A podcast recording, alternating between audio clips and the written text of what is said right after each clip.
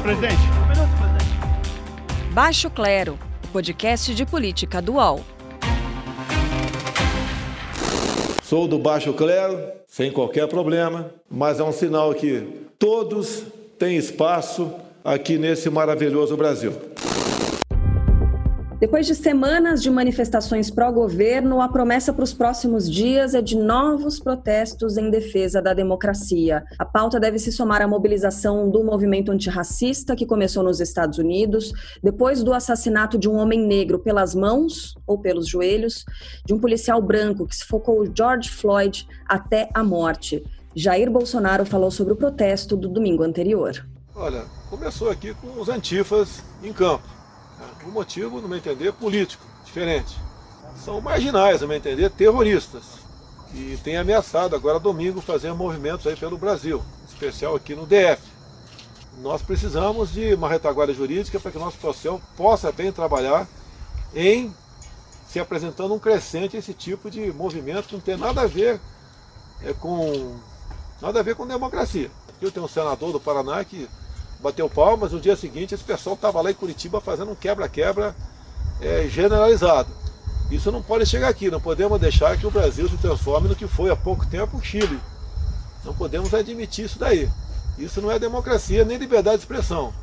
Isso, no meu entender, é terrorismo. No episódio de hoje do Baixo Clero, vamos falar sobre o que esperar dessas manifestações, reações de outras autoridades sobre os protestos já realizados, as mobilizações antirracismo, como sempre, vamos chamar os dois colunistas do UOL, a jornalista voltada para as questões ligadas aos direitos humanos, Carol Trevisan. Tudo bem, Carol?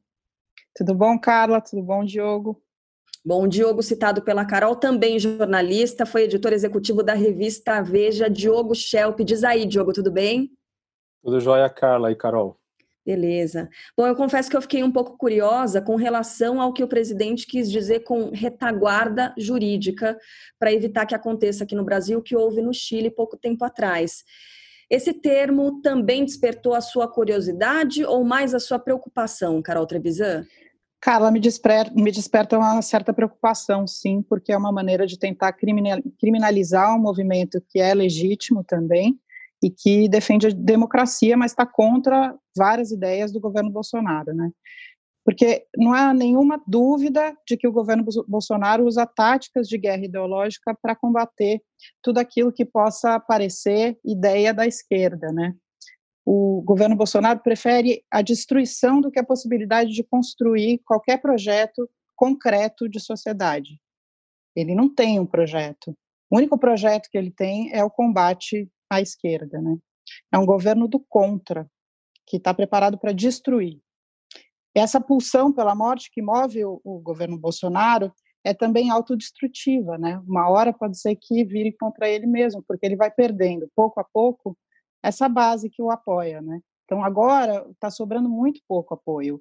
Quer dizer, ainda que a popularidade dele continue nos 30% segundo as últimas pesquisas, ele vem perdendo essa base de apoio, que vem rachando, e por enquanto fica somente a parte da bala, né? E isso é bastante perigoso também. Uhum. Diogo Schelp, no dia 1 de junho você publicou uma coluna cujo título é O que ocorreria se os protestos contra Bolsonaro não estivessem represados? Será que a gente vai descobrir agora, na prática, o peso que tem a voz das ruas? É, pois é, Carla, tem, tem duas vertentes aí a respeito da, das dos protestos, né? Tem as pessoas que acham, os analistas, né, que acham que os protestos vão ser bons para Bolsonaro, porque ele vai usar isso como uma desculpa, é, principalmente se houver quebra-pau e tal, uma desculpa para recorrer à força, para reprimir, é, ou para dizer que há um estado que, que uma situação em que justifique né, a decretação de estado de sítio, enfim, qualquer desculpa para usar as, for as, forças armadas, digamos assim, para concentrar poder, né? É, e tem a, a, outra vertente que é a que diz que não, que, que não há como um governo se favorecer, se beneficiar com, com protestos em massa contra, contra ele. É, então, é, eu, eu recorri ao exemplo da, do que aconteceu com a Dilma Rousseff em 2013, né? Eu fui buscar qual era a popularidade dela em junho de 2013, E fiquei surpreso, eu descobri que a popularidade dela era bem alta naquele mês, era de mais de 50% de aprovação, e que depois de um mês de protestos enormes, né, que aconteceram e que não eram inicialmente voltados contra ela, né, mas era uma insatisfação geral, assim, contra várias coisas. No mês seguinte, aquilo afetou claramente a popularidade da Dilma Rousseff, né, ela caiu 20 pontos percentuais no mês seguinte. Então, é, e eu vendo outros exemplos da história também, os protestos contra a guerra do Vietnã nos Estados Unidos, que também muitas vezes resultavam, né, em, em situações de confronto com a polícia e tal. É, difícil encontrar um momento assim em que, em que, em que protestos populares sejam favoreçam o governo que está está no local é, no poder, né? A não ser mesmo que sirva de desculpa para é, para recorrer à força. Mas aí a questão toda é saber se se ele conseguiria, se o Bolsonaro conseguiria usar isso como justificativa. É, aí entra a parte da retaguarda jurídica, né? Resta saber o que exatamente ele quis dizer com isso. O general Hamilton Mourão, vice-presidente, também se posicionou aí por meio de um artigo publicado no jornal Estado de São Paulo, usando um tom muito parecido com o do presidente da República, demonstrando uma coordenação não muito comum a essa chapa, né, essa dupla. Que interpretação será que esse alinhamento nos sugere, hein, Carol Trevisan? Aí eu vou aproveitar para inserir uma pergunta da nossa audiência, arroba mfleury mandou para a gente o seguinte: vocês acham que existe possibilidade real de golpe e de impeachment barra cassação de chapa? Carol. Carla, então, nesse artigo do Mourão, ele aprofunda o artigo anterior, né? E ele se alinha ainda mais ao que o Bolsonaro vem falando e também criminaliza o que poderia ser esse movimento de esquerda em defesa da democracia. E aí ele usa algumas, é, alguns conceitos, como é um extremismo intencional e tal, sendo que o próprio governo Bolsonaro é visto como extremista de direita, né, em, em relação ao mundo inteiro. O mundo inteiro vê, olha para o Brasil e vê é, a extrema direita no, no governo, né. Então ele fala também uma coisa que eu achei interessante, ele fala é, que a nossa história não nos legou o ódio racial. E aí eu pergunto aqui para vocês e para para nossa audiência, é, o que é o, o, ódio racial, se não, por exemplo, o que aconteceu é, no Nordeste do Brasil nessa quarta-feira, quando uma mulher branca é, deixou o filho da empregada doméstica negra sozinho no elevador, sem cuidado, e ele caiu do prédio e morreu. Que, que outro nome se dá a isso, se não um ódio racial que não está tão escancarado aqui na fala, mas escancarado em mortes nesse país, né? Então, para mim, o Mourão está bem alinhado com o Bolsonaro, o que significa que o impeachment não seria uma boa saída, não mudaria muita coisa. Diogo, você acredita em golpe e cassação de chapa? Aí sairiam os dois, né? Nesse caso, na ação do TSE, do Tribunal Superior Eleitoral, caso Isso. houvesse. Exato. Exatamente. Eu ia falar isso mesmo, viu, Carla? Eu acho é, esse artigo do Mourão muito preocupante. É bom para escancarar as coisas e a gente entender mesmo é, qual é a postura, né, qual é o alinhamento do vice-presidente, porque é, claramente não é um artigo de um democrata, porque eu vou falar uma coisa aqui, talvez a Carol discorde, mas assim, Falava-se muito que os protestos a favor de Bolsonaro são, são antidemocráticos, e eu discordo. Eu acho que os protestos a favor de Bolsonaro, esses que acontecem todo domingo e tal, não são antidemocráticos. Só porque eles têm como pauta o fim da democracia, não significa que eles sejam antidemocráticos. Como protestos, eles são legítimos. As pessoas numa democracia podem, inclusive, pedir a ditadura, mesmo que elas peçam uma coisa que vai acabar com a liberdade delas de pedir outras coisas, né? É, são, claro, protestos, pode ser protestos que têm uma pauta ou uma agenda antidemocrática, mas em, a manifestação em si não é antidemocrática. É a mesma coisa com os protestos que aconteceram é, neste domingo contra o governo, é, pedindo, né, exigindo a manutenção da democracia. Eles não são antidemocráticos, como Mourão insinuou no texto dele, né? É, quando ele, ele, começa o artigo dizendo a apresentação das últimas manifestações contrárias ao governo como democráticas constitui um abuso.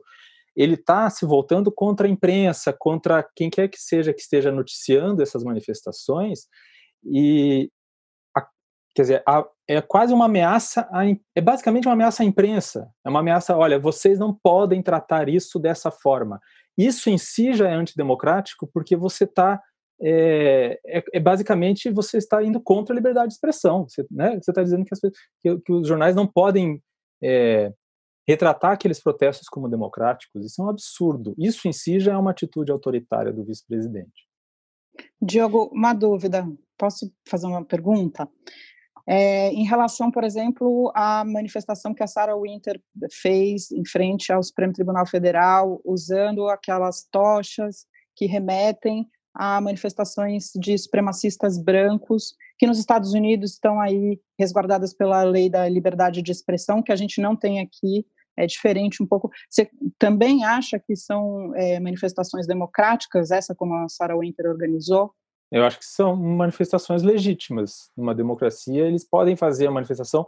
É, existem, existe alguma coisa na lei brasileira que proíbe o uso de certos símbolos, como existe na Alemanha, por exemplo? Na Alemanha, você não pode fazer uma manifestação com uma suástica, certo? É, certo. A lei, a, lei alemã, a lei alemã proíbe isso. É, se no Brasil não existe nenhuma lei que proíba as pessoas de andarem com tochas, ainda que a gente possa ver naquilo é, uma, uma referência ao, ao, a símbolos neonazistas e tal, mas é, mas é uma interpretação nossa, né? É, enfim, eles podem fazer isso, eles não podem, enfim, cometer crimes é, no ato da, da manifestação.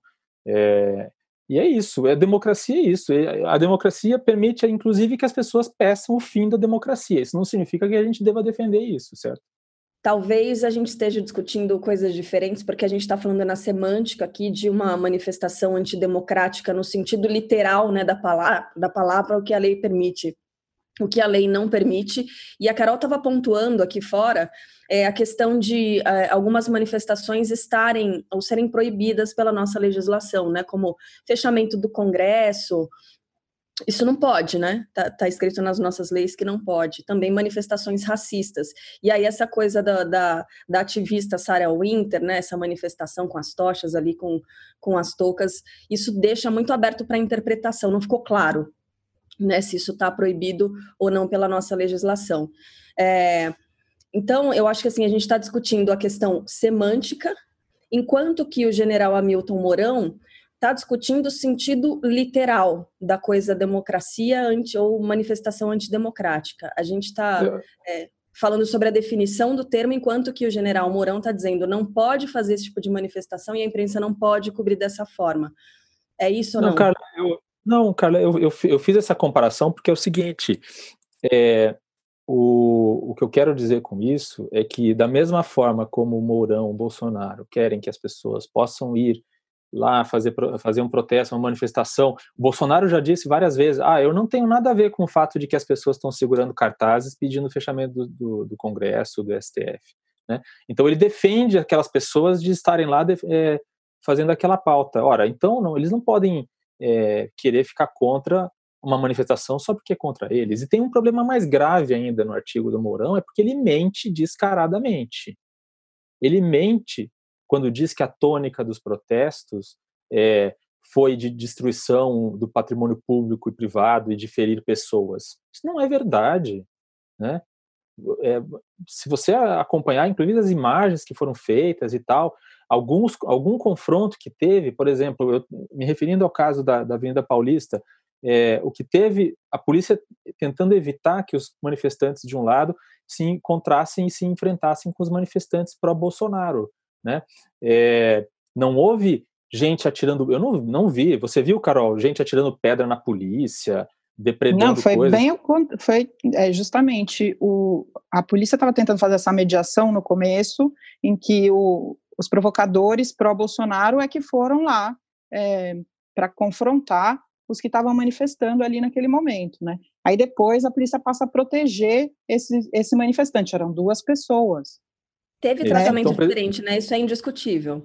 Teve um tratamento da polícia diferente. E acho que isso traz uma questão que a gente precisa ficar atento, que é o fato de que as polícias estão muito mais é, respondendo a um comando do Bolsonaro do que a um comando dos governos. A polícia já é historicamente mais é, não necessariamente responde a todos os governadores, mas nesse caso está cada vez isso sendo mais inflamado. E aí o Bolsonaro fala para essas pessoas. Hoje, por exemplo, hoje é quinta-feira, hoje pela manhã eu estava vendo ele falando com os, os apoiadores dele no, na porta do Palácio do Alvorada, e eram só caçadores, esses CACs, sabe, que compram, que podem comprar armas, podem comprar as munições, que ele liberou muito mais munição. E ele estava dizendo que ele vai melhorar isso ainda mais para essas pessoas, os caçadores, as pessoas que podem ter armas. Ele está falando só para esse público que é a base mais radical dele. Só que é uma base arma, armada. E é perigoso isso. É. é a, a, gente não respondeu, acabou não respondendo a pergunta do, do, do, do Verdade, Fleury, né? Mas eu acho assim, ele pergunta se existe a possibilidade de golpe ou, ou mesmo de impeachment, né? Ou de cassação de chapa. É, eu não vejo agora, nesse momento, é claro que as coisas podem mudar muito rapidamente, como tem mudado no Brasil, né, no cenário político, mas eu não vejo ainda o clima, o clima para o impeachment ou para uma, uma cassação, é, e ainda não vejo também uma possibilidade de que o governo possa usar alguma coisa que esteja acontecendo para dar um golpe de Estado. Então, eu não, o que eu vejo, por enquanto, é, diante do cenário que a gente tem, é que a gente vai ter um governo Bolsonaro até o fim pautado pela crise política, pelo confronto, e basicamente vão ser três anos perdidos, no, no caso, quatro anos perdidos, já contando com o ano passado. Né? Processo no TSE, caçando a chapa. Você consegue observar no nosso horizonte, não? Eu não vejo Eu agora, vejo essa vê? possibilidade. Eu já é. vejo essa possibilidade de ser é, vislumbrada, mas depende da pressão da rua, e isso a gente é, só vai ver depois que a pandemia der uma arrefecida aqui, né? Mas tanto o, um processo de impeachment quanto a cassação da chapa da semana pra, passada para cá, me parece que são muito mais possíveis do que antes, inclusive porque é, esse alinhamento ao centrão não está dando muito certo. Então, está é, saindo pela culatra esse tiro, né? Centrão ainda está centrinho, né? Segundo as palavras da própria Carol no, no episódio anterior. Bom, a Carol lembrou, né? Tem pandemia. Enquanto isso, a gente tem novos recordes de mortes pela Covid-19 e o ministro interino da Saúde foi efetivado como interino. Como isso é esquisito, né? Mais um ineditismo aqui da nossa política de saúde pública. Além disso, Eduardo Pazuello pode ter a oficialização no cargo do empresário fundador da rede de escolas de idiomas, Carlos Wizard. O Brasil é o epicentro do coronavírus no mundo, nem para os Estados Unidos a gente está podendo viajar agora, mas esse assunto parece ter saído da lista de prioridades do governo. Parece, né, Diogo? É, o Bolsonaro, como eu já escrevi, é, já não governa, ele só luta pela sobrevivência. Ele abdicou de governar no início da pandemia, quando deixou para os governadores e os prefeitos esse papel, né? O máximo que ele fez foi boicotar os esforços dos governadores e prefeitos para combater a, a pandemia. É, para o Bolsonaro governar no contexto da pandemia, é distribuir hidroxicloroquina, que é aquele remédio que não tem eficácia comprovada contra a Covid-19. Foi o máximo Bom, que a gente conseguiu dos Estados Unidos, é uma doação de hidroxicloroquina que não, não necessariamente serve para combater a pandemia, né? Pois é. Que loucura. E aí, Carol, pensando no pós-pandemia, educação no Brasil vai precisar de muita atenção, né? No comando da pasta, a gente tem um ministro preocupado em placar pautas ideológicas, além de se defender de acusações, né? Processos na justiça. Será que Weintraub é quem vai nos guiar no cenário difícil, né? né que a gente deve ter depois do coronavírus? Tudo indica que não, né? Tudo indica que ele perdeu é, bastante depois de ter sido exposta à reunião dos ministros. E o que me parece é que o Ventralb é mais um símbolo da incompetência do governo Bolsonaro. O que, que o Ministério da Educação fez até hoje? Nada de importante, né? O que a gente está vendo. Uhum. Na verdade, antes a gente está perdendo tempo. Início, antes e depois do início da pandemia, né? antes e depois e até agora, né? Já segundo o ministro da Educação que a gente tem, houve uma série de trocas no, no INEP, é, em relação ao Enem também uma grande confusão, e agora nós temos o fundo, é, o FNDE, né, que é o Fundo Nacional de Desenvolvimento da Educação, que é um fundo enorme de 54 milhões de reais, entregues para uma indicação do Centrão, do, do senador Ciro Nogueira, do PP do Piauí. Então é isso que a gente está vendo, um, um, Bolsonaro usando a, o MEC para comprar apoio no Congresso. Que absurdo. Bom, a gente vai fazer um breve intervalo. Na volta, a gente fala de racismo no Brasil, fora daqui também. Você fica sabendo quem serão os indicados para a frigideira do Baixo Clero. Não sai daí, hein? Geração P é o podcast semanal do UOL sobre os impactos do coronavírus na nossa sociedade, economia e cultura. P de pandemia, de perspectivas e principalmente de projeções. Todas as segundas, quartas e sábados a gente traz um novo episódio. Você pode ouvir o Geração P e outros programas do UOL em uol.com.br barra podcasts, no YouTube e também nas principais plataformas de distribuição de podcasts o UOL tem uma novidade que vai ajudar a sua empresa a entrar no mundo digital. É o Meu Negócio Não Para, que ajuda pequenos empreendedores do Brasil a superar o cenário de crise provocado pela pandemia da Covid-19. Acesse uol.com.br barra Meu Negócio Não Para. Voltamos com Baixo Clero, ouvindo o que disse o presidente Jair Bolsonaro sobre os protestos contra o assassinato de George Floyd, um homem negro morto por um policial branco nos Estados Unidos. Estados Unidos. Lá o racismo é diferente um pouco do Brasil, né? Mas está mais na pele. Então houve um, um negro lá que perdeu a vida, a gente vendo a cena, a gente lamenta. Como é que pode aquilo ter acontecido? Agora o povo americano tem que entender que quando se erra, se paga. Agora o que está se fazendo lá é uma coisa que eu não gostaria que acontecesse no Brasil. Uh, o que, que o presidente quis dizer com lá o racismo está mais na pele, hein, Carol Trevisan? É diferente o racismo nos Estados Unidos do que a gente, a gente percebe todos os dias aqui no Brasil? Então, Carlos, o racismo em si não é diferente, mas a maneira como ele é, vem sendo construído nos dois países, vem sendo enfrentado nos dois países, se diferencia sim. Por quê? Aqui no Brasil, a gente não tem uma definição, como nos Estados Unidos, do que é ser negro. Lá nos Estados Unidos, uma pessoa que tem uma gota de sangue negro é negra, uma questão mais biológica do que interpretativa, vamos dizer assim, né, ou ancestral, vamos dizer assim. Aqui no Brasil a pessoa se auto-reconhece negra, né?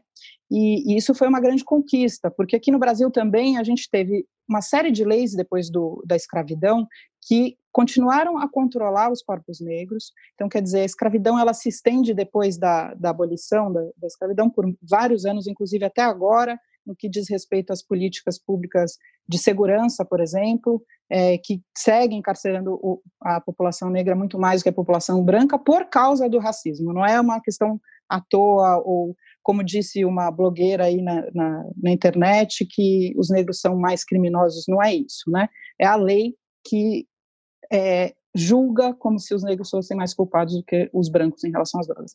Mas, só voltando, aqui no Brasil a gente teve uma série de políticas também para embranquecer a população. Era para construir um mito que hoje se sabe que é um mito, que é a democracia racial.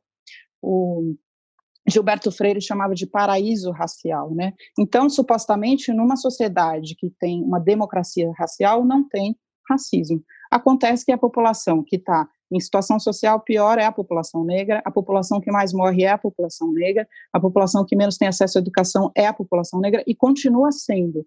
Isso agora em que 56% das pessoas são negras no Brasil.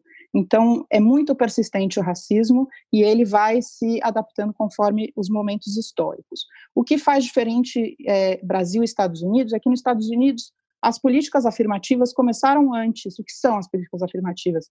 Elas são medidas para diminuir essa brecha histórica absurda que aprofunda é, a, o distanciamento, né, a desigualdade racial e aumenta a injustiça racial que é contada em corpos mortos, como foi o George Floyd nos Estados Unidos, como foi o João Pedro aqui outro dia no Brasil e como continua sendo diariamente no Brasil. E a violência policial é talvez a, a principal, é, o, que, o que mais mata é, em relação ao racismo aqui no Brasil também. Então, o que está acontecendo nos Estados Unidos, que a gente poderia aprender aqui no Brasil, é uma demanda por uma reforma nas polícias em relação a esse olhar, ao olhar racial, e também é uma reforma do sistema de justiça para que veja, enxergue o seu próprio racismo e possa fazer de uma maneira que não prejudique tanto a população negra. Aqui no Brasil, a gente teve de ação afirmativa muito fundamental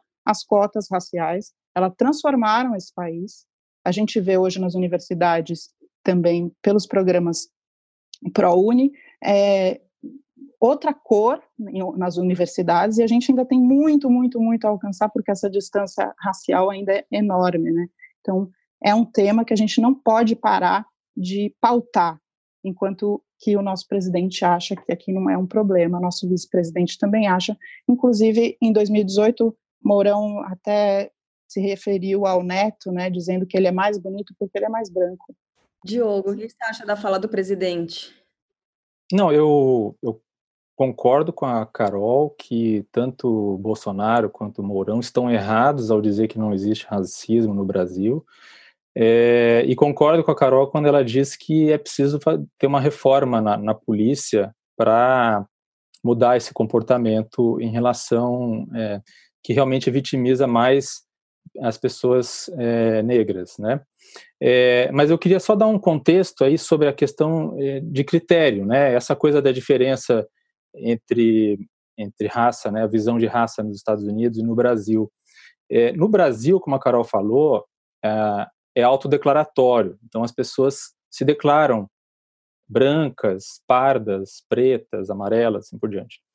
É, e quando se fala em negro no Brasil, a gente está falando da somatória das pessoas que se declaram pardas com a somatória das pessoas que se declaram pretas, né? As, é, peguei o número de 2015, então as pessoas que se declaram brancas no Brasil são 45%, é, arredondando. Pessoas que se declaram pardas, 45% também. É, então, é, praticamente empatado, né? Brancas e pardas. E pretas, as pessoas se declaram 8,8% e amarelas 0,47%, indígenas 0,38%. É, essa, essa junção de pretos e pardos formando o grupo negros é uma coisa que começou a correr em termos de estatística e se tornou hegemônico em termos de estatística no governo do, do PT. É, e, sinceramente, tem muita gente que, que tem até uma organização chamada Nação Mestiça, por exemplo, que defende que não se deva, não se deve colocar no mesmo pacote, até porque as pessoas se declararam pardas, né? Elas não se declararam negras. Então, é, há quem defenda que as estatísticas deveriam levar em conta essa diferenciação, levar em conta o fato de, de que as pessoas se declararam de determinada maneira. É, nos Estados Unidos, é uma questão onde a miscigenação não aconteceu com tanta frequência como no Brasil, existe essa questão, essa coisa da, da ancestralidade, né? É, um oitavo é, de sangue negro, digamos assim, é, define a pessoa como negra. É, existe até um livro muito interessante do Philip Roth, que é, é, A Marca Humana, que é a história de um professor universitário nos Estados Unidos que cai em desgraça ao usar uma expressão racista na, na sala de aula. E aí você descobre ao longo do livro que ele próprio é negro, que ele, ele esconde isso, mas ele próprio é, tem uma ancestralidade negra. É, então, é, isso é interessante para a gente entender essa diferença. Né? Isso não quer dizer que não exista, não é que não exista racismo no Brasil, é uma coisa diferente. Eu gostaria muito, por exemplo, de, de, de ver dados de segurança, de violência policial é, contra pardos e ver se há uma diferença entre a violência policial contra pardos e a violência policial contra as pessoas que se declaram pretas, né? É uma questão super complexa e delicada, a questão do colorismo, mas certamente o que você pode já ter certeza absoluta é de que os pretos retintos, em relação aos pardos, sofrem mais racismo, ou seja, eles são mais vítimas de violência do que os pardos desde Sim. a escravidão. Então, na época da escravidão, quando tinha anúncios é, para venda de escravos, os pretos retintos, eles eram mais baratos do que os menos pretos. Então, talvez muito complicada a gente colocar assim rapidamente a questão do colorismo aqui, mas é uma questão que tem que ser debatida também. Mas é. a, juntar eu, eu, preto Carol, e pardo como negro dá uma dimensão maior de quem é a nossa é, população. É, não, não, eu acho, eu acho que o, debate é válido. Eu, eu, eu peguei um dado de 2005, achei que ele era muito antigo para para usá-lo como realidade atual, mas nesse dado já mostrava que no Rio de Janeiro é, havia é, uma incidência de mortes entre, é, entre pretos, né, entre as pessoas que se declaravam como pretas, maior em, em encontros com a polícia do que entre pardos e era maior entre pardos do que entre brancos, né? Mas como o dado era de 2005, eu, enfim, achei que era interessante se, saber como isso se refletia. Se sustenta ao longo do tempo, isso é o racismo. É, exatamente. Uhum.